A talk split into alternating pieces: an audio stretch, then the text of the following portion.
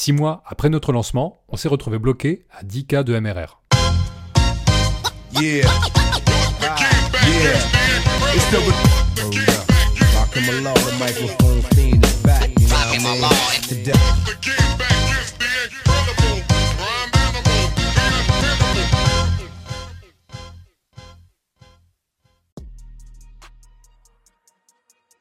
Tu écoutes Full Meta, le podcast qui fait évoluer tes campagnes Facebook et Instagram Ads.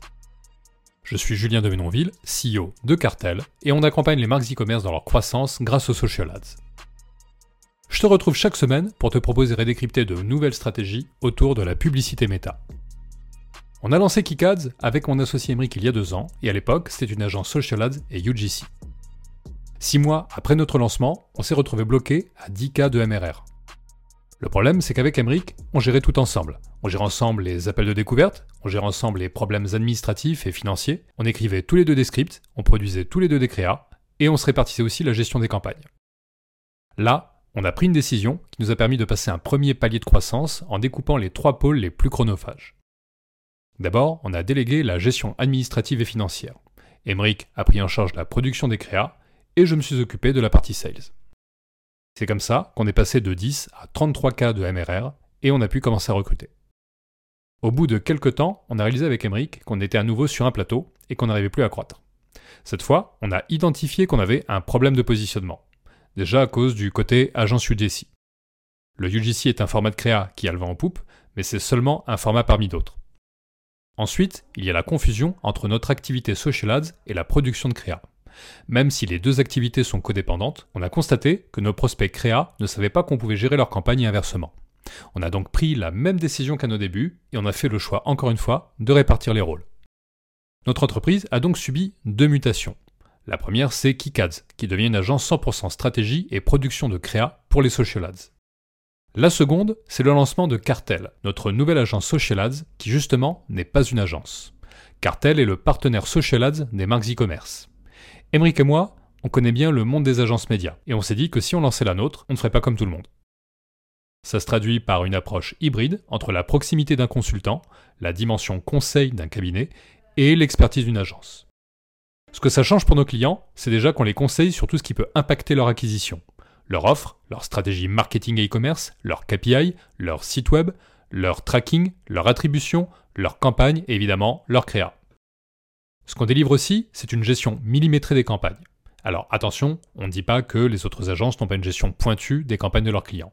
On dit juste qu'on a à cœur de mettre la barre encore plus haut. Pour ce faire, et pour que Cartel soit pleinement opérationnel, j'ai dû me pencher sur plusieurs points depuis le début de l'année 2024. J'ai notamment travaillé sur la stratégie vidéo. Contrairement à mon associé Emric qui est à Paris, moi je suis dans le sud. Pas de space ici pour tourner des vidéos, j'ai donc aménagé mon propre studio. En parallèle, j'ai travaillé sur le site de Cartel avec la même équipe qui avait déjà travaillé sur le site de Kikads et qui a encore fait un super taf. On a travaillé aussi sur un Looker Studio, anciennement Data Studio, pour partager les stats des campagnes avec nos clients, mais surtout pour agréger les données des créas. Et tout du long, on a travaillé main dans la main avec Massy de Stratco sur la Strat 2024 de Cartel. Process, stack d'outils, brand, etc.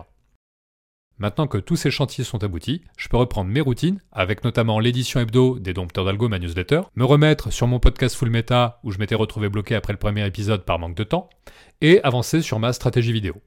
Mais le plus gros challenge, c'est l'objectif de chiffre d'affaires qu'on s'est fixé avec Emric. Notre activité a toujours été équilibrée entre la créa et la gestion des ads. Maintenant qu'on a dissocié les deux verticales, avec KickAds spécialisé dans la stratégie et la production de créa et Cartel qui accompagne les marques dans leur stratégie social et gros e-commerce, on vise un MRR de 80 000 euros d'ici la fin de l'année.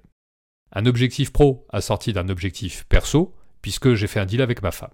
Dès qu'on atteint le million annualisé avec Emric, on met la maison en location et on s'expatrie avec nos deux enfants dans un nouveau pays chaque année.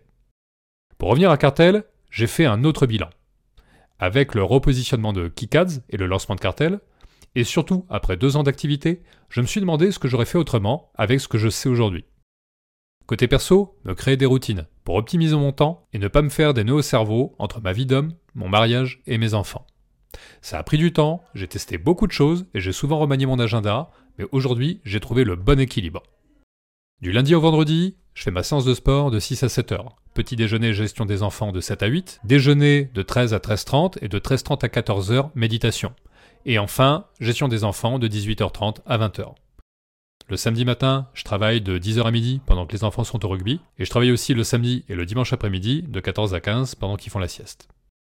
Avec cette organisation, j'arrive à travailler plus de 50 heures par semaine tout en ayant du temps pour moi et pour mes proches.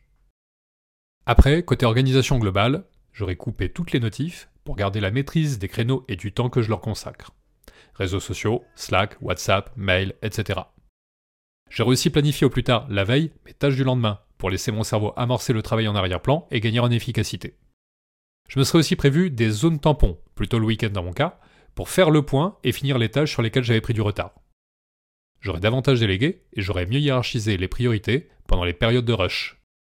J'aurais aussi évité de vouloir tout automatiser. L'automatisation, c'est cool, mais passé un certain point, on perd de l'argent sur des trucs qu'on peut très bien gérer dans Notion. Je me serais aussi mis à utiliser plutôt le combo ChatGPT Lab pour synthétiser le contenu des newsletters auxquels je suis abonné, pour les écouter en parallèle d'autres actions. Et enfin, j'aurais utilisé Endel pour favoriser ma concentration sur les phases de deep work, ce qui représente aujourd'hui tous les moments où je ne suis pas en call. J'en oublie sûrement, mais si j'avais déjà fait tout ça à l'époque, ça m'aurait évité bien des problèmes. Côté créa, comme tous les entrepreneurs avec Emric, on a commis toutes les erreurs possibles et imaginables. Par chance, on s'est lancé à l'époque sur une thématique en vogue, les UGC. On était parmi les premiers à proposer ce format, on avait donc beaucoup de demandes et ça nous a permis d'apprendre de nos erreurs pour rapidement progresser. Nos missions pour les Jupaf et Easy Baby ont été décisives. Ce sont ces projets-là en particulier qui nous ont permis d'imaginer le top process qu'on utilise encore aujourd'hui et qui nous a clairement fait passer un cap. Mais avec le recul, si j'avais su ce que je sais aujourd'hui, j'aurais mis en place dès le départ un process précis avec 16 étapes. Premièrement, une interview complète des marques qui bouquèrent un call de découverte avec nous pour s'assurer qu'on était le bon interlocuteur au bon moment. On aurait aussi demandé tout de suite un accès en lecture au compte Social Ads pour pouvoir analyser les créatives et les performances. Et on aurait tout de suite proposé un abonnement, pour déjà plus de visibilité évidemment sur notre MRR, mais surtout pour donner du sens à notre Presta en améliorant les créas mois après mois. Et enfin, on aurait mis en place dès le départ le paiement anticipé sur la partie créa, puisque à l'inverse du media buying, c'est un montant fixe et ça nous aurait évité une ardoise de 3000 euros qui a induit le changement de process. Ce que par contre, j'aurais pas changé, c'est premièrement le positionnement UGC qu'on a pris au démarrage, même si ensuite on a fait évoluer KiCad. C'est l'intérêt pour ce format qui nous a motivés à monter une agence avec Emric, et c'est ça aussi qui l'a fait décoller. Le repositionnement à terme était logique, puisque notre objectif à terme a toujours été de faire performer nos clients. On y arrive encore mieux, maintenant en mettant l'accent sur la stratégie et en diversifiant notre production. Je suis ravi aussi qu'on ait continué de proposer notre expertise en social ads. On a beaucoup débattu de ça avec Emeric au lancement de Kikads. On craignait que ça prête à confusion, et ça a été le cas, avec le positionnement UGC. Et on se demandait aussi s'il n'y avait pas déjà trop de concurrence. Mais on adore les ads avec Emeric, et on a fait la moitié de notre chiffre d'affaires grâce au media buying. Encore un autre truc auquel j'aurais pas touché, c'est le fait de déléguer dès le départ la gestion administrative et financière de notre boîte. J'avais déjà monté une boîte, je savais à quel point toutes les contraintes et problématiques de la partie administrative et financière pouvaient être anxiogènes. Donc j'ai insisté sur ce point avant même qu'on crée la boîte, et on s'est évidemment félicité d'avoir trouvé une personne de confiance pour nous retirer ça de la tête. Le dernier truc que j'aurais changé, je m'en suis rendu compte beaucoup plus récemment. C'est un poste que j'aurais comblé beaucoup plus rapidement, qui est celui de Content Manager. Tu peux pas demander à quelqu'un de tourner les vidéos à ta place. Mais ça nous aurait aidé d'avoir un coup de main sur la stratégie éditoriale et toute la communication écrite. Aujourd'hui tout ça, on en ressort renforcé.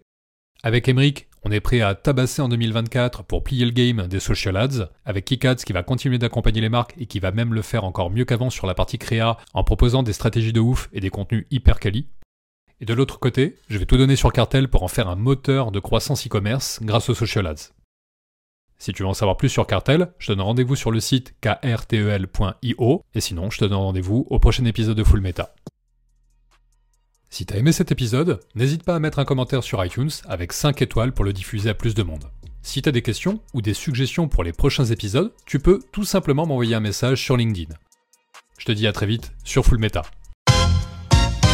Yeah. Yeah.